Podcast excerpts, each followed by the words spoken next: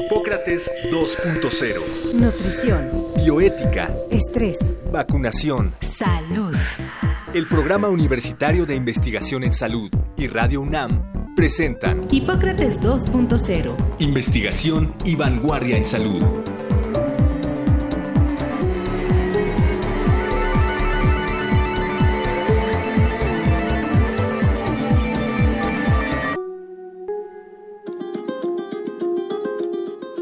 La presión arterial es un fenómeno que garantiza la llegada adecuada de la sangre a todos los rincones del cuerpo, es decir, el oxígeno, nutrientes y todos los componentes del sistema inmune y de coagulación, desde el sitio donde se producen hasta el lugar en donde se requiera. La regulación de la presión arterial se lleva a cabo gracias a un gran número de procesos fisiológicos en los que intervienen el corazón, las arterias, las venas, los riñones y los pulmones. Por tanto, muchas alteraciones pueden afectarla. Cuando la presión arterial es más alta de lo normal, las consecuencias para la salud son grandes. Entre estas se encuentran infarto del corazón, daño en los riñones, ceguera y problemas vasculares en el cerebro.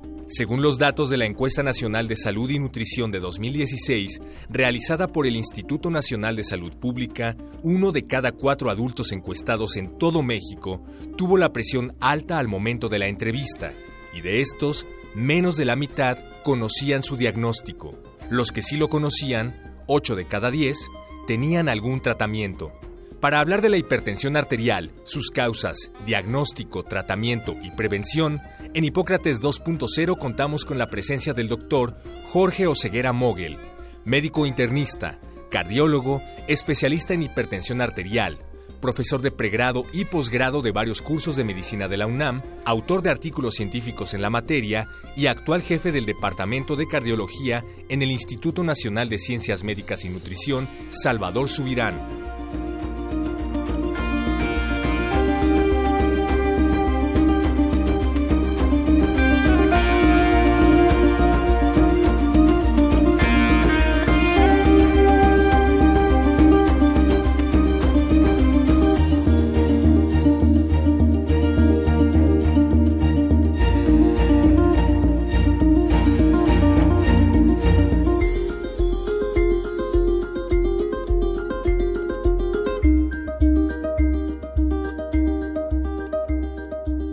Tal? Bienvenidos a Hipócrates 2.0. Yo soy Mauricio Rodríguez y como cada semana estoy en la cabina con Omar López Vergara. Omar, ¿qué tal? ¿Qué tal, Mauricio? Pues aquí saliendo de una tos y catarro impresionante, entonces me vas a oír una voz curiosa. Pues esperamos que no estés contagioso. Hasta donde tú me dijiste no. Ok, vamos a abordar el tema del día de hoy. Eh, justamente es un tema muy amplio, hay que entrarle de lleno. Como lo llaman en la cápsula, vamos a platicar sobre hipertensión arterial, que es una enfermedad muy amplia, muy compleja, con muchos puntos que hay que que hay que atacar y justamente para eso invitamos al doctor Jorge Oseguera Moguel, que es médico internista, cardiólogo, hipertensiólogo y es el jefe del Departamento de Cardiología en el Instituto Nacional de Ciencias Médicas y la Nutrición Salvador Subirán. Es decir, no podríamos tener un mejor invitado. Eh, muchas gracias, doctor Jorge Oseguera, por estar con nosotros el día de hoy. Gracias a ustedes por la invitación. Encantado. Jorge, el asunto de la hipertensión arterial es un problema enorme. Lo oíamos más o menos uno de cada cuatro adultos mayores de 20 años de lo que encontró la Ensanud tiene datos de hipertensión arterial. Tú tienes un dato que todavía es más alarmante, que es alrededor de uno en tres, más o menos, nos decías, ahorita nos lo precisas. ¿Por qué es tan frecuente? ¿Qué elementos hacen que, que haya tanta hipertensión arterial? Yo quizá apuntalaría la pregunta diciendo si es tan frecuente en México como en otros países. Si es uno de cada tres, es decir, en realidad es más o menos los cálculos que se tiene arriba de 20 años. Esto es muy importante y en los últimos años la frecuencia de hipertensión en este grupo etario de 20 y 30 años, vamos, gente joven, sí. ha aumentado y eso es un foco importante a tomar en cuenta, un foco amarillo. ¿Por qué es tan frecuente la hipertensión? Que le llamamos de hecho hipertensión arterial sistémica, porque hay la hipertensión arterial pulmonar, la hipertensión intraocular. La hipertensión arterial sistémica tiene dos componentes básicos. Uno, la esencial, que ocurre en el alrededor del 95% de los casos, y el 5% restante le denominamos hipertensión arterial secundaria, y es secundaria a enfermedades muy concretas, pongo un ejemplo, hipertiroidismo, algún tumor ahí de las glándulas suprarrenales que se llama feocromocitoma, a problemas de insuficiencia renal, que en forma secundaria justamente hacen que eleve la presión, 5% de los casos. Y de este 95% de la esencial, tiene dos componentes, tratando de ser lo más claro posible. Uno genético, que es muy importante, y el otro es factores ambientales. Y factores ambientales es una cosa muy grande, desde situaciones de estrés, tu campo, Sí, Omar, sí. Espero que no tu caso, pero sí tu campo. No, no, hasta donde yo sé. Y cuestiones de alimentación, de vida, de actividad física, alimentación, ingesta de alcohol. Hay medicamentos, por cierto, Que- aprovecho que para comentarlo, que también pueden contribuir a la elevación de la presión arterial. No como causa, pero sí como Sí. algo que contribuye a. ¿Qué porcentaje, digamos, son factores genéticos en el caso de la hipertensión arterial sistémica y qué porcentaje factores ambientales? No sé si se tenga algo así de claro. La verdad que el dato como tal, Omar, no se, no se tiene. A ver, es como en muchas otras Sí. situaciones de estas enfermedades crónicas no transmisibles. Hay un factor genético que significa una predisposición a. Sí. Y en ese camino tienes disparadores. Si una persona tiene esa predisposición, esa condición genética, es sedentario, bebe alcohol en exceso, tiene una ingesta de sal muy alta, tiene un problema de estrés, todos esos se conjunta y Sí. eleva la Y de, los, y de los otros factores, si tuviéramos que decir, pues miren, los tres más importantes, ¿cuáles son? Sedentarismo, Sedentarismo. obesidad, eh, no lo estoy diciendo en orden No, de importancia, quizás debería decir obesidad, la ingesta de sal, bueno, hemos avanzado un poco en este país, y yo sí pondría sobre la mesa el estrés, yo creo que eso definitivamente influye mucho, pero sin duda, como mensaje, el sobrepeso y la obesidad. Le sumo para que sean cinco como los dedos de la mano. Sobrepeso o obesidad, sedentarismo, estrés, Sal. tabaquismo, Tabaco como causa de hipertensión, no. no, alcohol. Sí. O sea, una comida salada con alcohol sin Un moverse. pescado a la sal con vino tinto. Pero es, es una cantidad de sal impresionante. Pero entonces, y lo que también hace suponer es que podríamos prevenir la mayoría de los casos haciendo intervenciones en estos En esos rubros, sin duda. Como quitar la sal de los sí. restaurantes en la Ciudad de México. Ese fue una muy buena medida, sin lugar a duda. ¿Sí tuvo éxito? Sí, claro que sí. Yo creo que Sí, sí, ha tenido, sí ha tenido ¿no? éxito, ¿no? A ver, estas cifras de Sanud Camino 16 a las que hacías referencia, Mauricio, sí muestran una tendencia franca a una reducción en la prevalencia, es decir, en la frecuencia y más bien, debo decir, más que prevalencia en la incidencia. Incidencia es el número de casos nuevos que aparecen. Entonces sí se impacta. El tema pendiente importante es el tema del peso, no del peso que espero que no suba mucho más, sino el sobrepeso y la obesidad. Y ¿no? entonces en Ese México, es el tema pendiente. Este uno de cada tres es particular de México, es decir, No, que, ¿Es sí, un dato sí, no mexicano? ¿Los noruegos? tu- Sí, sí, no no te preocupes. contesté tu pregunta, pero en términos generales, en el mundo, la prevalencia, la frecuencia, vaya, de hipertensión se mueve en estos rangos. en estos rangos. O sea, en no somos, términos no somos especialmente hipertensos. No, a pesar de que somos especialmente obesos. Qué curioso, ¿no? ¿Cómo se Sí, sí, explica ese, este fenómeno? Acuérdate de lo que platicábamos ahorita del factor genético. ¿no? Seguramente tiene por ahí explicación. Gentes que comen mucha sal, gentes que son mucho más sedentarios, pero se mueven en esos en esos rangos. ¿no? Evidentemente hay países que tienen una prevalencia mucho menor. Los asiáticos, por ejemplo, y esto se ha demostrado y se han hecho estudios, poblaciones asiáticas que migran a Norteamérica, que no eran hipertensos y se convierten en hipertensos, y es donde dices, bueno, ahí está el problema del factor ambiental o los factores Sí. ambientales. Sí, con ¿no? los mexicanos que también migran a Estados Unidos y tienen también patrones distintos de diabetes y de obesidad. y- Déjenme, para que no se vaya a ir ese hilito y jalarlo, porque de lo que estamos hablando ahorita es prevención primaria. Sí. Si la hipertensión Claro. dijimos que es muy frecuente, mucho, muy frecuente. ¿Quién tiene riesgo de, si hoy no es hipertenso, quién tiene riesgo de hacerlo? Pues el que tenga antecedentes familiares de hipertensión, directos, abuelos, padres, básicamente, quien sea sedentario, quien tenga obesidad, el que tenga una ingesta de sal, el que tenga diabetes, aunque no es hipertenso hoy, su riesgo de hacerlo es muy alto. Voy a poner otro ejemplo también que puede ser frecuente e importante. La mujer que se embaraza, que durante el embarazo hace preeclampsia y sube su presión, es un factor también De que prende el foco hipertenso. amarillo. O si no de quedarse, si hacerse después. Otro ejemplo quizás un poquito más raro, pero a nosotros nos interesa muchísimo, el paciente que en un chequeo se sube a una banda de esfuerzo, a hacer una prueba de esfuerzos de estas de chequeo y que su presión se dispara terriblemente durante la prueba de esfuerzo, aun cuando haya empezado con una cifra normal de 120-80, ese paciente tiene lo que se llama una respuesta presora hipertensiva y hay de dos opciones o ya es hipertenso y no se ha detectado que esto es bien frecuente en nuestro país de acuerdo a las encuestas, o no lo es y tiene un riesgo muy alto de que hacer, son los que ellos mismos, sus médicos, el sistema de salud, tiene, tenemos que reparar en ellos para prevenir.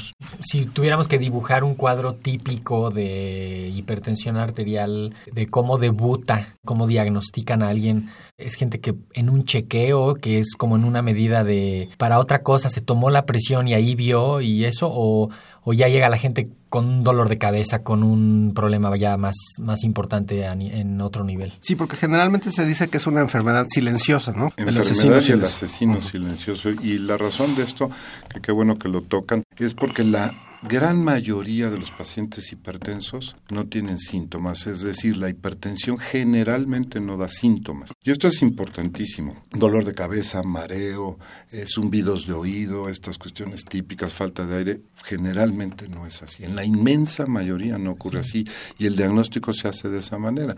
En un chequeo médico, en una revisión médica se encuentra. Eso es lo más frecuente. Es decir, tú puedes tener la presión, qué sé yo, en 200 y tantos. No, 110, 120, ir caminando por la vida. Y no sentir absolutamente nada. De hecho, el, acaba de salir un artículo más o menos grande, bien armado en el New England Journal of Medicine, en el que un programa de detección de hipertensión arterial en una barbería en una comunidad específicamente que tenía prevalencias altas de, de, hipertensión y vieron que en algo así tan elemental como que algún señor que llega a arreglarse el pelo, la barba y le toman la presión en ese momento, puede ser la diferencia entre decirle, oye, ve a checarte o no, porque ese señor no se iba a ir a checar la presión en ningún otro momento, porque no iba a tener una oportunidad de salud, porque no iba a ir a buscar eso, porque incluso cuando te vas a hacer un análisis de sangre, no siempre te toman la presión arterial. En las consultas médicas no siempre te toman las, la, presión arterial, o sea, una consulta estándar no, no siempre, ¿no? En, la, en la medicina moderna un poco desviada, ¿no? Pero esas intervenciones así comunitarias en las iglesias. En la playa de Acapulco. No sé si les ha tocado, a mí me ha tocado. ¿Que te tomen la presión ahí? Sí, claro. En mis tiempos te movían la panza. Ayuda, pero hay dos apuntes bien importantes porque yo siempre le digo a los pacientes y a mis alumnos, una golondrina no hace verano. Si yo a Omar le tomo la presión ahorita, y Omar tiene 150-92, no quiere decir que sea hipertenso. Y es un error que se comete frecuentemente.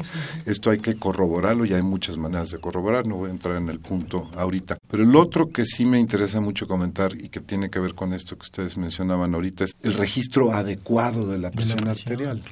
Hay una metodología que se debe de seguir para que esa cifra y las determinaciones subsecuentes sean lo suficientemente seguras porque de eso depende que yo le diga a Omar es hipertenso y si yo le digo a Omar es hipertenso es una etiqueta que le pongo en la cabeza para el resto de su vida por ser una enfermedad incurable para el resto de su vida con todo lo que eso implica, que es mucho. Si uno entra a ciertas farmacias, hay unos stands donde miden la presión y venden ciertos aparatos para que uno constantemente esté checando su presión.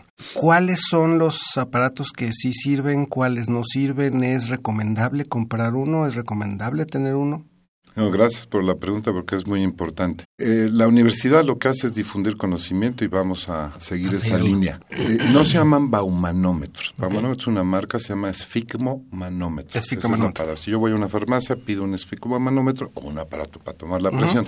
Si los hay, es bueno, lo aceptamos todos los médicos, los especialistas en hipertensión, esto es bueno. Sí sirven, porque hay gente que dice que no sirve. Sí sirve y el que pueda que lo compre si es hipertenso y ahí las recomendaciones muy puntuales. Si hay muchas marcas como en todo. Lo que uno recomienda habitualmente es una marca, se pueden decir marcas. Sí, claro. Es Omron. ¿Por qué? Porque tiene un Omron, O-M-R-O-N. Tiene la validación por clínica, técnica, por eh, Estados Unidos y una instancia también inglesa. Uno. Dos, de preferencia de brazo, no de muñeca. No de muñeca. Los de muñeca sirven, dan una tendencia, pero con frecuencia sobreestiman la presión. Eso está bien estudiado. Los de muñeca van a decir que la presión está más alta de lo que está. Tienden a sobreestimar exacto. ¿Y los correcto. de brazos son particularmente Más, exactos o más exactos? Más exactos. Pero sí son una buena aproximación a hacerlo, Sí, ¿no? sin duda. No, quizá no para detectar el problema, pero sí para facilitar el monitoreo, porque yo me acuerdo hace algunos años, cuando estudié la carrera, decíamos que el paciente hipertenso tenía que ir a que le estuvieran checando la presión, ¿no?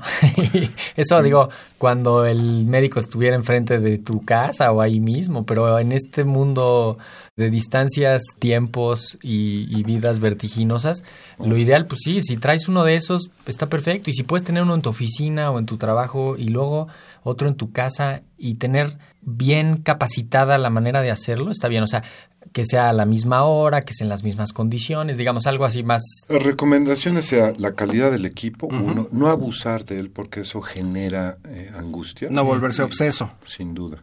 Ni obeso ni obseso. Sí. La otra es cinco minutos de reposo antes de tomarla. Tomarla después de ir al baño, no antes de ir al baño, que estás con el deseo y esto lo aumenta. Tomarla de preferencia antes de comer.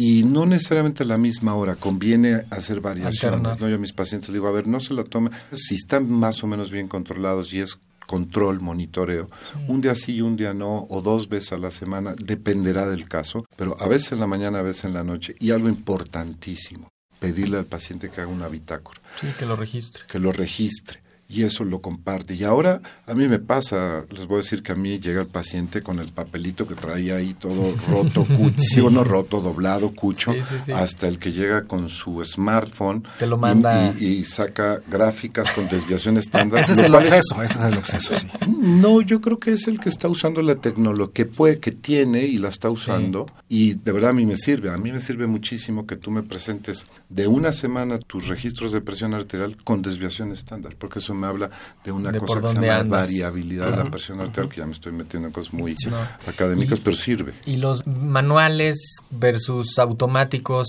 ahí no hay tanta diferencia. Son los automáticos son mucho más sencillos de usar. Son confiables. Para ¿Cómo es los- que con tanta Yo prefiero, tecnología... perdón, pues sí, yo prefiero recomendarle a un paciente mío que no sabe tomar la medición con un manual que compre un electrónico bueno. ¿Cómo es que con tanto avance de la tecnología el eh, esfigmomanómetro tradicional que se inventó cuando hace siglos? El este, mercurial, Sí. tres siglos. ¿Cómo es que sigue siendo el más efectivo? Pues ya no es, de ¿Ya hecho no van de salida, Sí. van de salida por una campaña mundial con De el ambiente por el mercurio. mercurio. Si ahora si tú intentas comprar uno, a lo mejor lo encuentras en la lagunilla. Tienes que ir a la DEA a que te den. Sí, claro. Oye, Jorge, hablemos un poquito de las consecuencias, de las complicaciones del- de la hipertensión, los riesgos de daño que aumentan por tener la presión alta de manera constante durante mucho tiempo, ya nos dirás cuánto. Son sangrados en cualquier parte del cuerpo, pero los más peligrosos son en, la, en el cerebro, ¿no? Daño en el riñón, daño en la retina, infartos, problemas periféricos, neurológicos, Renal, insuficiencia renal. Sí, aquí eh, vale la pena que el público, la audiencia, tenga esto en mente. A ver, la principal causa de muerte en este país, como en muchos otros países, son las enfermedades cardiovasculares. Sí. Y lo importante, y este es el mensaje, es que la hipertensión es la principal causal de esas muertes cardiovasculares. Eso es importantísimo. Eh, problemas cerebrales, infarto cerebral con todas las complicaciones, infarto agudo del miocardio, insuficiencia cardíaca, arritmias, enfermedad vascular periférica, es decir, cuando se obstruyen las arterias y te genera muchos problemas. La insuficiencia renal es un problema enorme. Hoy están ganando, ya desde hace algunos años, desafortunadamente, terreno dos entidades que tienen que ver con diabetes e hipertensión, que es la insuficiencia cardíaca y la insuficiencia renal, que son una carga eh, enorme para nuestro sistema de salud hoy en día Sí. en cuanto a recursos. Claro. Requieren diálisis, requieren intervenciones Exacto. importantes en corazón. Lo que hacen es que también prácticamente discapacitan al, al paciente. Entonces no va a poder trabajar bien, no va a poder de- desempeñarse correctamente, ¿no? Y las instituciones soportan eso. Hay unas proyecciones de lo que va a gastar el IMSS dentro de 10 años en diálisis y parece que no habría, no habría dinero que aguante. Y, y lo más paradójico es, hay tratamientos fáciles, baratos, efectivos, seguros, súper probados para controlar la hipertensión. Claro. Mira, yo siempre pongo el ejemplo, si tu vecino tiene tu misma edad, es más, hasta el mismo coche, pero tú tienes hipertensión y tu vecino no, tu riesgo de muerte es dos veces mayor. Aunque tengas el mismo coche. Aunque tengas el mismo coche. ¿Sí? Número uno. Número dos, lo dijiste bien, es una enfermedad crónica, incurable, pero que sí se puede controlar y se puede controlar de dos maneras. Uno, tratamiento no farmacológico, que es lo que ya apuntábamos, mantener peso, hacer ejercicio, comer poca sal, desestresarse, terapia de relajación y medicamentos. Y medicamentos tenemos un armamental muy amplio hoy en día probado que puedo decir que los efectos colaterales hoy de la mayoría de los medicamentos que utilizamos para controlarla son pocos. No voy a decir que nulos porque eso no existe, pero sí pocos. Y otro dato, 2.6 medicamentos promedio para controlar la presión.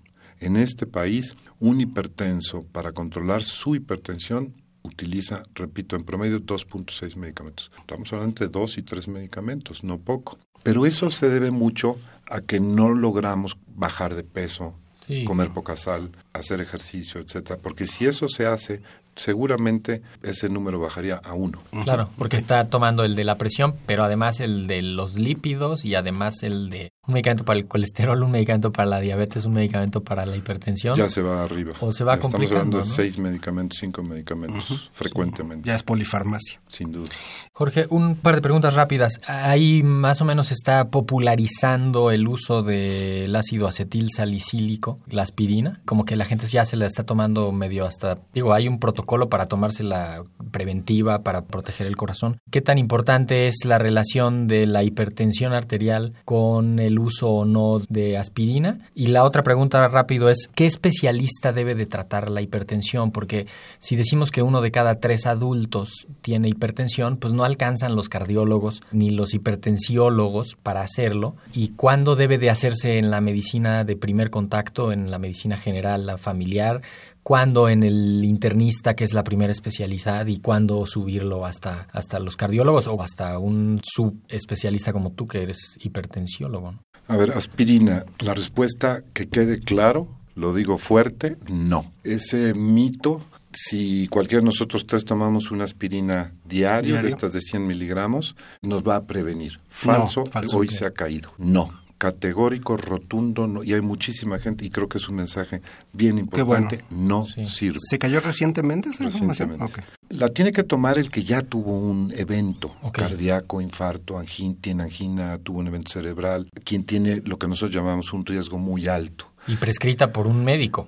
Sí, pero bueno, pues claro, sabemos que se prescribe. pero por, por eso la importancia Sí, del mensaje sí, es no a la aspirina diaria preventiva. Falso, falso, falso. Tienen que perfecto. prescribirlo un médico. Y lo otro, ¿qué especialistas tienen que ver una hipertensión? La hipertensión arterial secundaria que estás estudiando, la hipertensión de difícil control que le llamamos resistente, la hipertensión arterial que ya provocó daño, lo que nosotros llamamos a órgano blanco, tiene insuficiencia cardíaca, tiene hipertrofia, Claro. tiene arritmias, tiene daño renal. Ese es más difícil que se trate en el segundo nivel. Pero la hipertensión de su grueso, fíjense, saquen la cuenta. O sea, yo digo que uno de cada tres arriba de 20 años, saquen la cuenta de cuántos Sí, millones sí, de mexicanos millones, somos. millones. Somos un chiorro. Sí, Así sí. se dice, ¿no? En Un francés. en francés. en francés.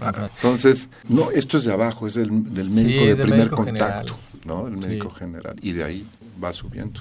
Tienen que estar bien capacitados los médicos generales, primero para hacer la detección temprana, o sea, cualquier oportunidad de salud debe de representar Claro. la búsqueda intencionada de las presiones arteriales, ¿no? Basado mucho, perdón la interrupción, en estos factores de riesgo para Exactamente. hipertensión, ¿no? Más enfocado en los que tengan mayor riesgo, más, más atención poner. Exacto. Y el, el manejo inicial también. De- debe de haber guías clínicas muy específicas que dicen, a ver, si el paciente tiene estas características y tiene esta presión, empiézale con esto. Y tus indicadores en tres meses deben de ser estos.